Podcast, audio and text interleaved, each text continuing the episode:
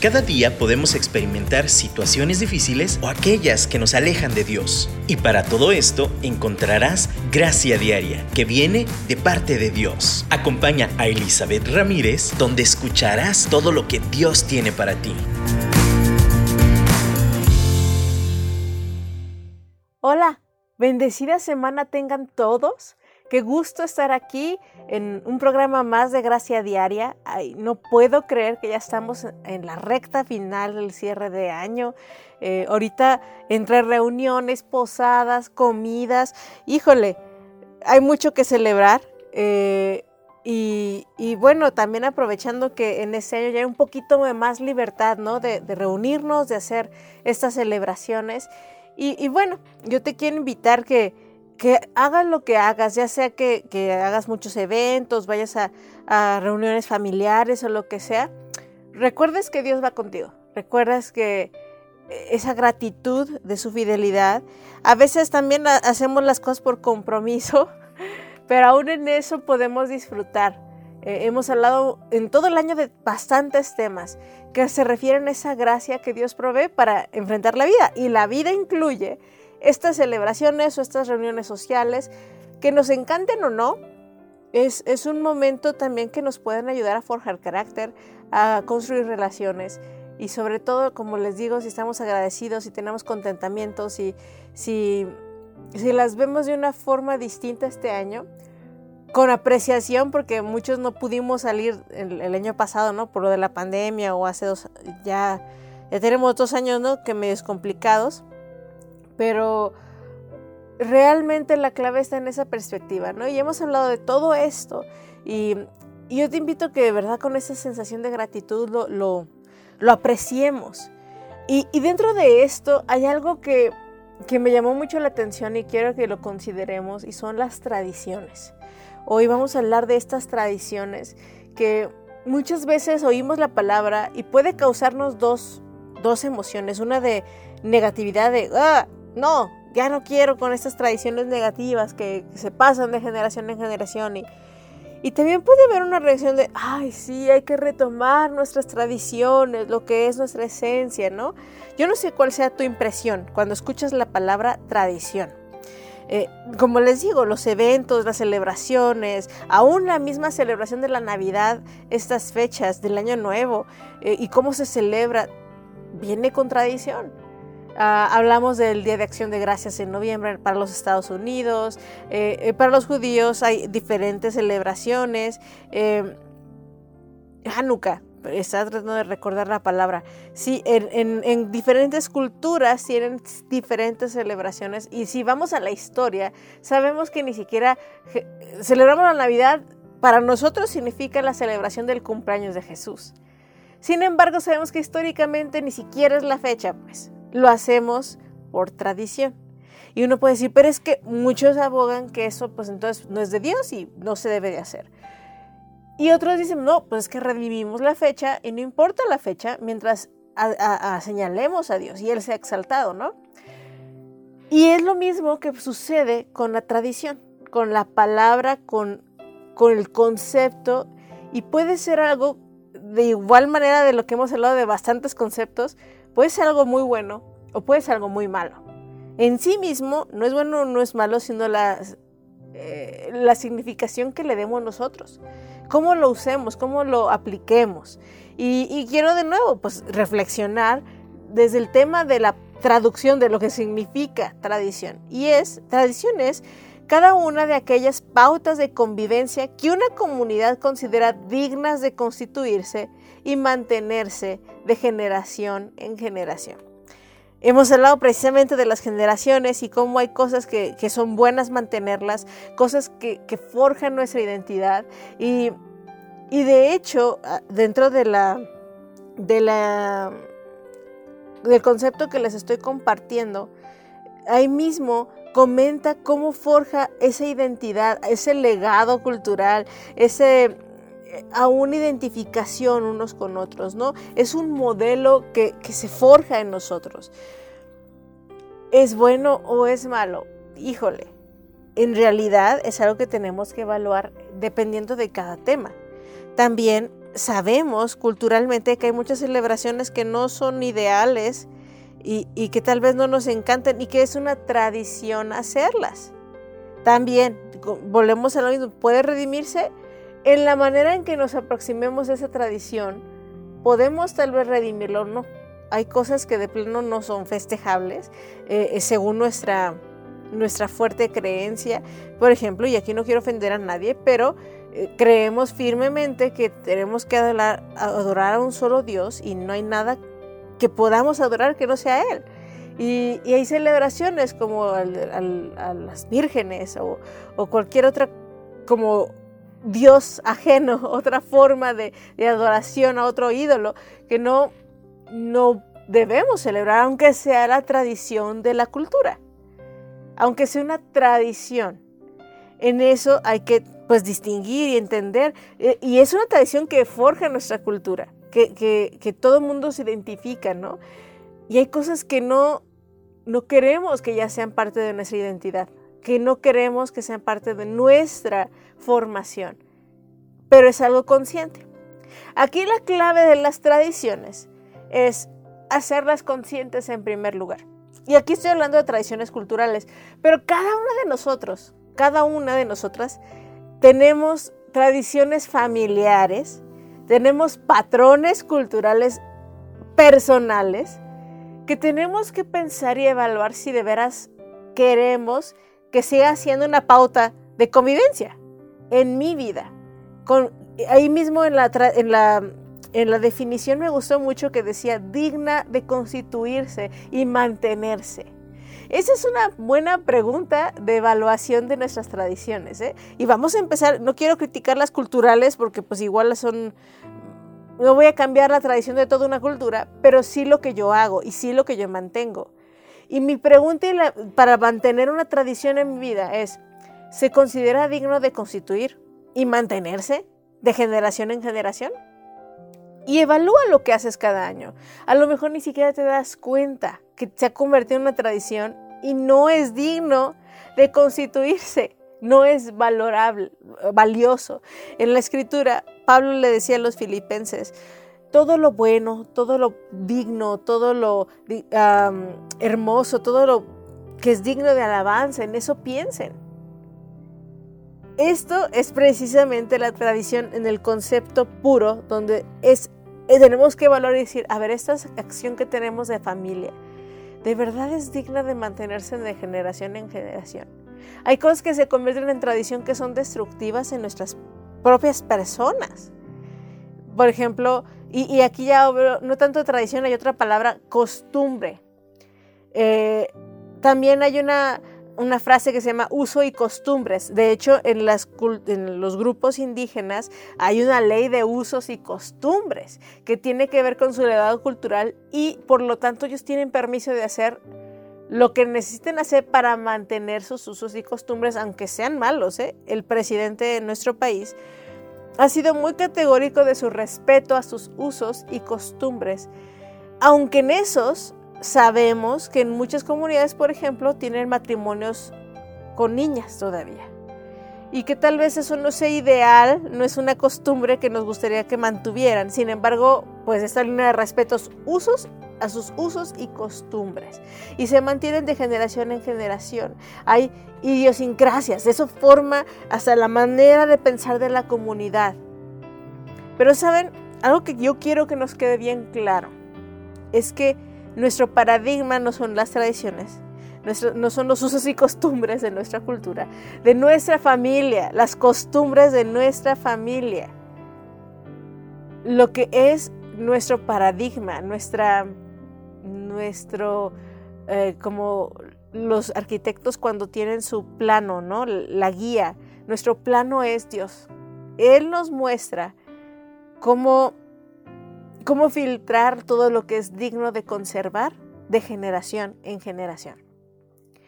Y mi pregunta contigo es, ¿estás consciente de qué celebramos? ¿Qué valores, qué creencias, qué costumbres son las que tenemos?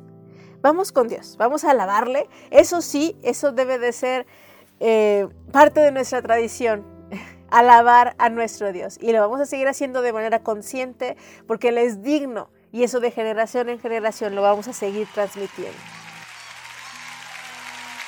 Apláudele fuerte a Jesús, vamos.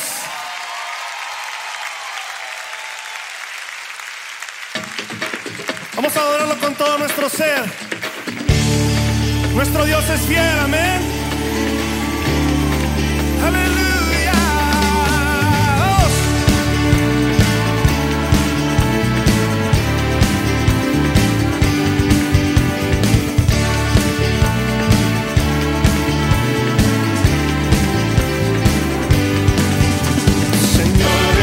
fiel y tu misericordia eterna.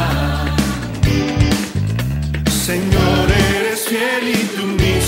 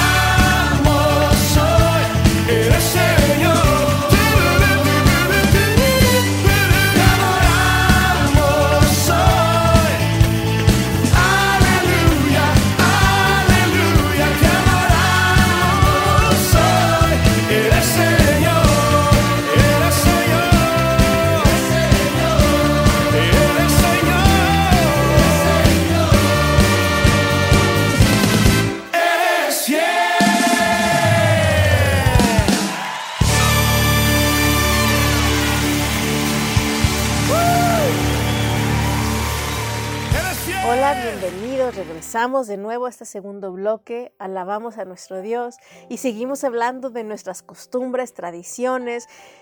Y yo de nuevo no quiero satanizar estas palabras y rechazarlas nada más por default porque no están en la Biblia o porque no es algo que, que Dios haya dicho textualmente o, o rechazarlas nada más porque sí. No.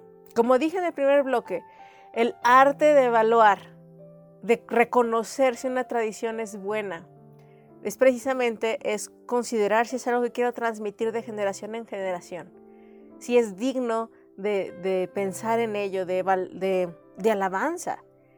Como decía, Pablo, pensar en esas cosas, ¿no? Que de veras eso, eso rodea nuestra mente.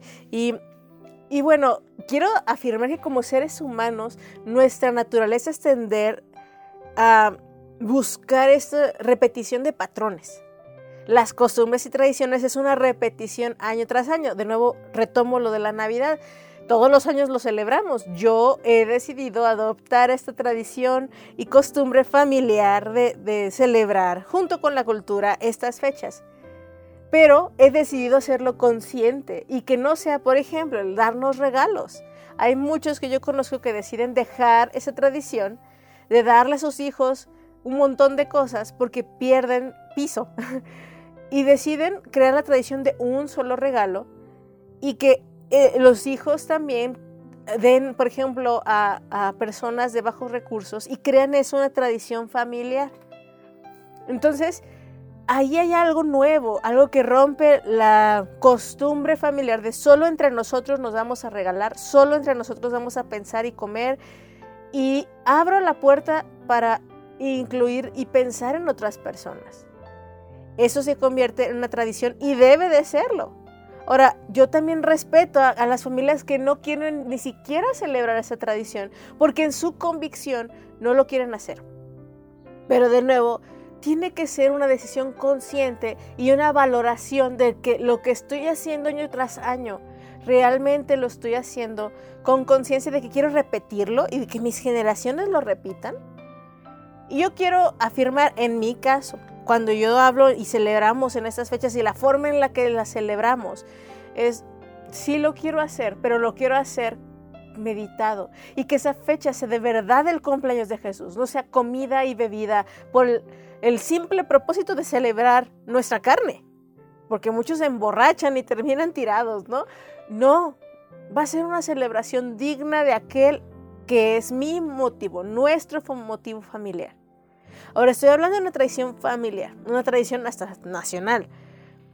Pero dentro de eso, como les digo, también puede ser mercadotecnia. Las tradiciones en nuestra cultura, en nuestro sistema económico se convierten en mercadotecnia para vender, claro.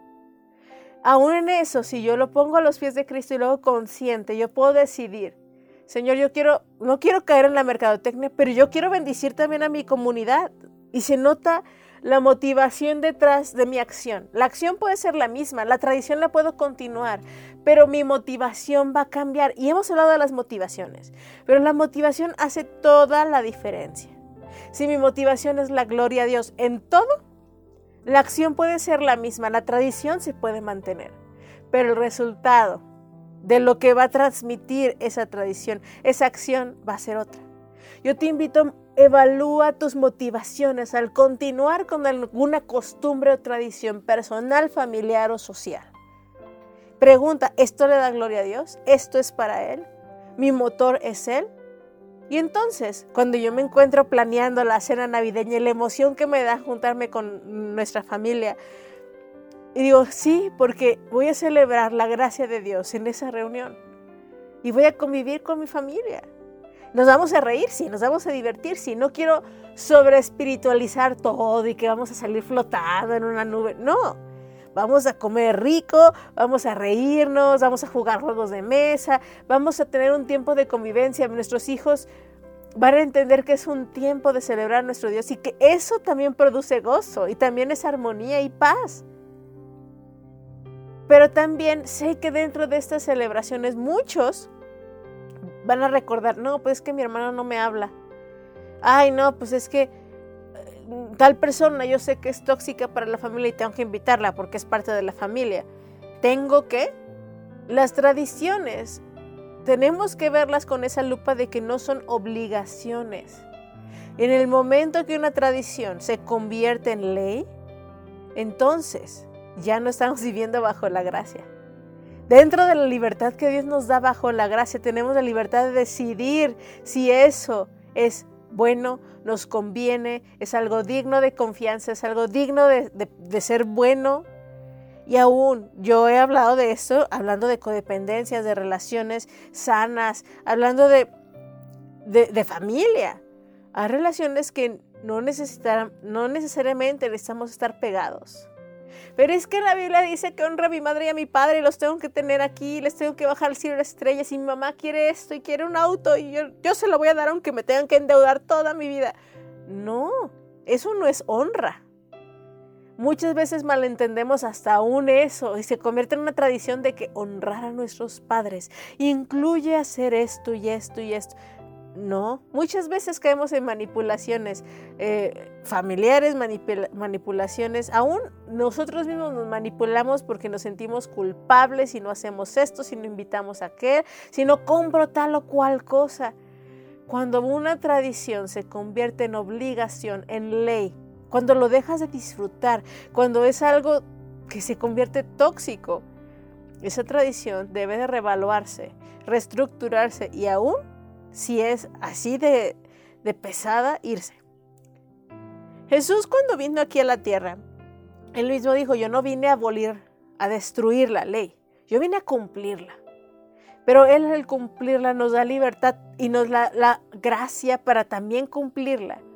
En esa libertad y, es como ya no, ya no es como nuestra obligación, ya no estamos sofocados por la ley, ahora la podemos cumplir por su gracia con gusto. Él cambió el paradigma, ya no estamos aplastados por la ley, porque quien vive por la ley, por la ley muere. Y las tradiciones y costumbres se pueden convertir en ley. Y qué triste, qué triste que, que volviendo hablando de las fechas, celebraciones que pueden ser tan hermosas y tan de gloria para Dios se convierten en un yugo y una carga tan complicada.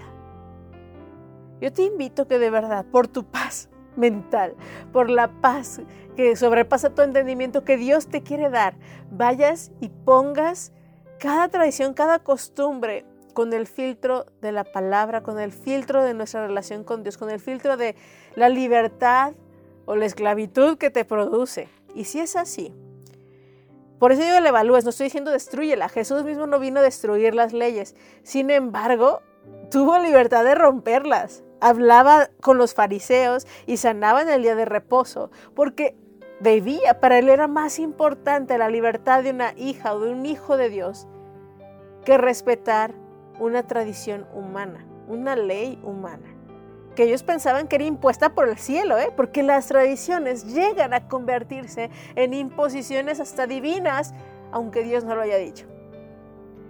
Híjole, qué reto.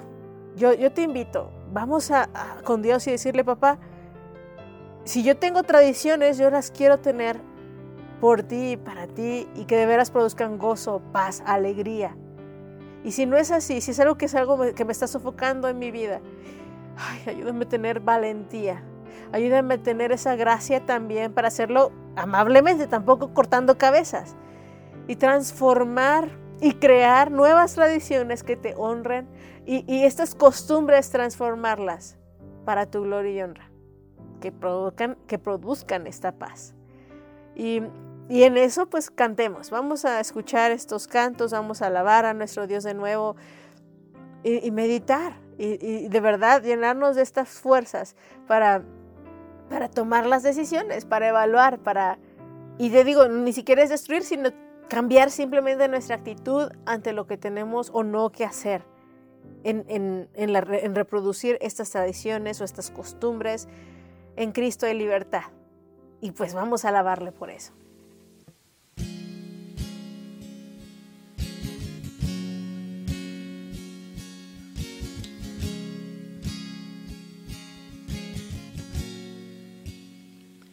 Seas mi universo. quiero darte solo un rato de mi tiempo. No quiero separarte un día, solamente que seas mi universo. No quiero darte mis palabras como gotas. Quiero un diluvio de alabanzas en mi boca, que seas mi universo. Que seas todo lo que siento y lo que pienso, que seas el primer aliento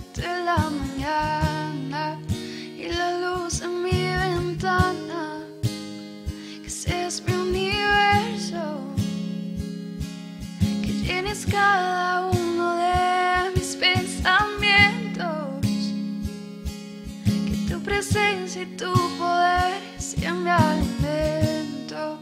Oh Jesús es mi deseo, que seas mi universo. No quiero darte solo un rato de mis años. Te quiero dueño de mi tiempo y de mi espacio. Que seas mi universo. Quiero hacer mi voluntad, quiero agradarte. Y cada sueño que hay en mí, quiero entregarte. Que seas mi universo, que seas todo lo que siento y lo que pienso. Que seas el primer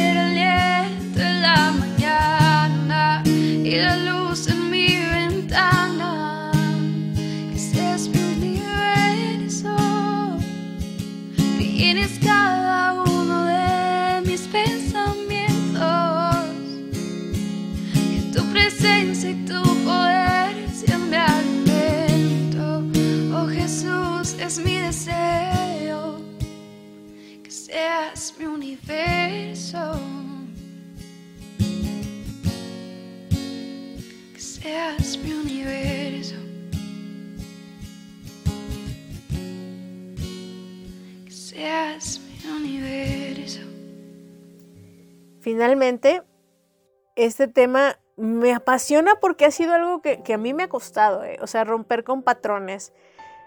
Y ni siquiera es algo que tengo que poner en un espectacular, como decíamos al final del cierre anterior. No es cortar cabezas y decir, todos están mal. Cuando yo era niña, era mucho más tajante. Y cuando mis papás me decían que algo estaba mal, yo lo creía firmemente. y, tenía esta como convicción corta cabezas. Y yo me acuerdo que llegaba con una tía y le decía, es que eso está mal.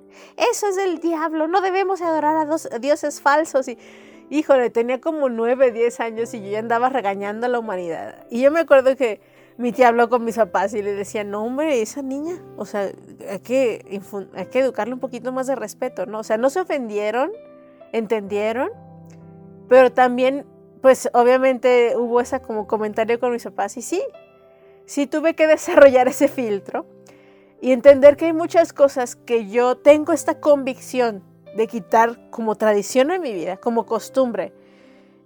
Y hay personas que no están en ese punto, no están listos todavía y no es imposición. Porque cuando yo quiero imponer mi luz, mi, mi claridad sobre un tema, entonces yo me convierto o quiero convertir en ley de nuevo también algo que para mí es bueno y se convierte tóxico para otro, en la imposición. Y yo quiero recordarnos, Jesús impuso algo. Yo quiero preguntarnos realmente cómo Jesús compartía la luz, cómo compartía este rompimiento de tradición, porque de verdad Él vino a romperlo, ¿eh? O sea, no, no, como dijo, no vino a romper la ley, pero vino a romper tu concepto, nuestro concepto de cómo vivir esa ley, qué significaba la ley. Vengo a darte vida, a darte libertad. Y la manera en que lo hacía, no hombre, pobrecitos fariseos, y lo digo entre paréntesis, pobrecitos. La verdad que gusto me da cuando lo leo, cuando les dice hipócritas. cuando les pone sus chanclizas. ¿Por qué? Porque de verdad, dice, colas el mosquito y te tragas la vaca. O sea, muchas tradiciones son simplemente tradiciones humanas, donde ya no hay un corazón detrás de él, donde se convierten, y miren aquí, hasta las tradiciones y eh, podemos llamar la, ah, ay, se me fue la palabra, pero eh, como el sistema de cómo hacemos hasta una reunión en la iglesia. Es que primero tenemos que hacer esto, primero es el saludo, después la Biblia, después tenemos que cantar y cantamos tres cantos, después de cantar tres cantos es el sermón y luego nos vamos. Y que nos cambie poquito nuestro orden de servicio, de, celebración, nos infartamos. No, es que no deben de cambiar eso. No, la liturgia, la palabra que estoy buscando es liturgia. La liturgia también se convierte en una tradición y costumbre a veces más poderosa que la palabra misma. Y, muchas veces pensamos que para ser iglesia necesitamos estar metidos en el templo y hacer la liturgia correspondiente. De hecho, fue un show ah, en la cuestión histórica cambiar a veces tradiciones como incluir ciertos instrumentos en nuestra música, ciertos ritmos en nuestra música. Y para algunos sigue siendo una tradición intocable, cuando no es bíblico, textual, que tengamos que incluir cierta alabanza o no, ciertos instrumentos o no. Para que vean cómo la tradición se eleva aún y, y ni siquiera en, en lugares lejanos, en, en, nuestras congregaciones, en iglesias, en, en, nuestros hábitos familiares, cosas que de verdad no ha dicho Dios, nosotros las imponemos como si Dios las hubiera dicho. Es que aquí en esta casa no se hace esto. A ver, pregúntate, ¿por qué no se hace esto? ¿De verdad es bíblico o nada más es tradición? Y, vuelvo a la historia que yo sé, a lo mejor la has escuchado, pero siempre se me ha hecho muy, muy clara, muy clara, muy impactante. Una, la estoy parafraseando de nuevo, ¿verdad? Porque es como la recuerdo, porque la oí desde la adolescencia esta historia. Una señora estaba cocinando su pavo y siempre lo cortaba de cierta forma para meterlo en el horno. Y desperdiciaba un chorro del pavo, pero pues así se cocina el pavo. Y cuando le dio la tradición a, su hija, ah, mira hija, así se hace el pavo, así se corta. Dice, ¿por qué? No, pues es que así se corta. Y ya va a internet. Estoy súper inventando y parafraseando como la historia en tiempos modernos, pero pues la hija bien puede ir a Google y decir, ah, ¿cómo se cocina un pavo? Y no tiene que ver con la manera en que lo está haciendo la mamá. Oye mamá, ¿y por qué haces esto? Es que así me enseñó tu abuela. Ay, ¿por qué si la si, si aquí en internet, así y así lo vamos a hacer porque esa es la forma en que se hace en esta casa. Bueno, total, le pregunta a la abuela, bueno, abuela, ¿por qué haces el pavo así? Es que así, así me dijo mi bisabuela. Digo, la, o sea, tu bisabuela, mi mamá. Pero mamá, es que aquí en internet hay una forma, no, es que así se hace, eso hace que esté más bueno. Ay, ¿y qué tal que que preguntamos de nuevo. Y, bueno, pues van y, otra, y, y, gracias a Dios todavía estaba vio a la bisabuela y podían preguntarle, oye bisabuela, ¿por qué, ¿por qué cocinan así el pavo? O sea, podríamos cambiar la receta. Es que cuando yo era joven no teníamos espacio para hacer una cazuela que cupiera el pavo. Entonces teníamos que cortar los pedazos extremos para que cupiera y meterlo en el horno. Por eso, hija. Y entonces es como, bueno, ya no tenemos esa limitación, ya hay cazuelas o hay charolas donde cabe el pavo completo, el horno ya es suficientemente amplio para que quepa completo, no necesitamos cortarlo de esa forma. Y aún así, tanto la abuela como la mamá estoy segura que, que les va a costar dejarlo de hacer, aunque ya no tenga sentido, porque el sentido era una cuestión limitante física de aquellos tiempos. Hoy lo pueden hacer distinto. Como humanos nos cuesta el cambio. Y algo que hemos hablado a través de hablar de las generaciones, de los tiempos, del pasado, el presente y el futuro, de, de tantas cosas, es que nos quede claro que el cambio es parte de la vida, que la transformación es parte de la vida. Pero también no es cortar con todo y decir, no, mamá, ya sí, no, escúchala, ya no queremos esa tradición y no lo vamos a hacer porque es inútil. Como les digo, no es la actitud también cuenta.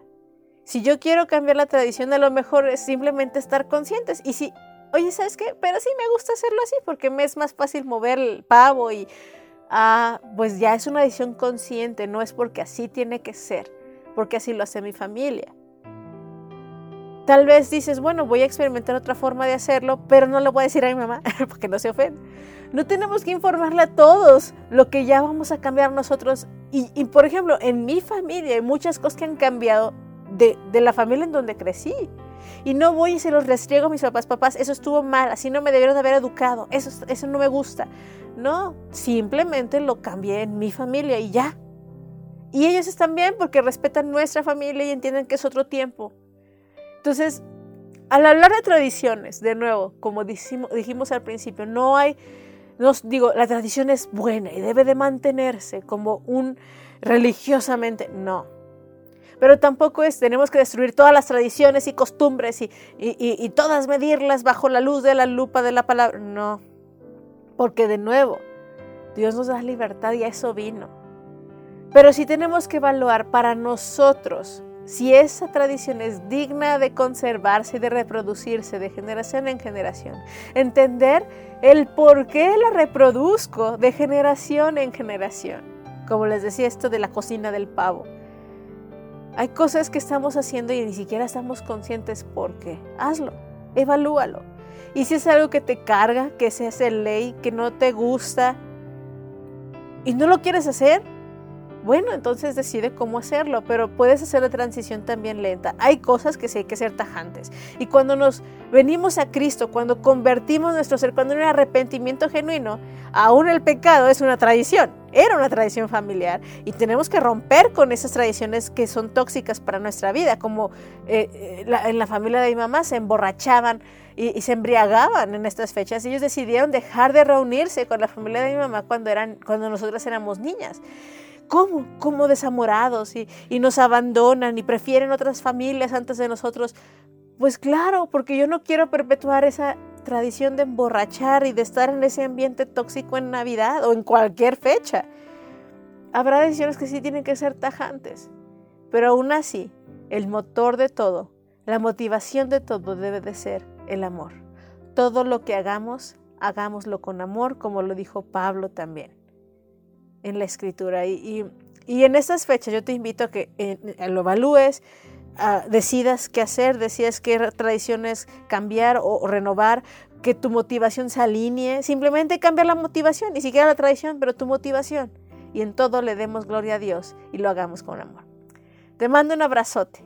Celebro estos cierre, estas de fechas contigo, estas celebraciones que tengas y pues nos escuchamos la próxima semana en un programa de Gracia Diaria.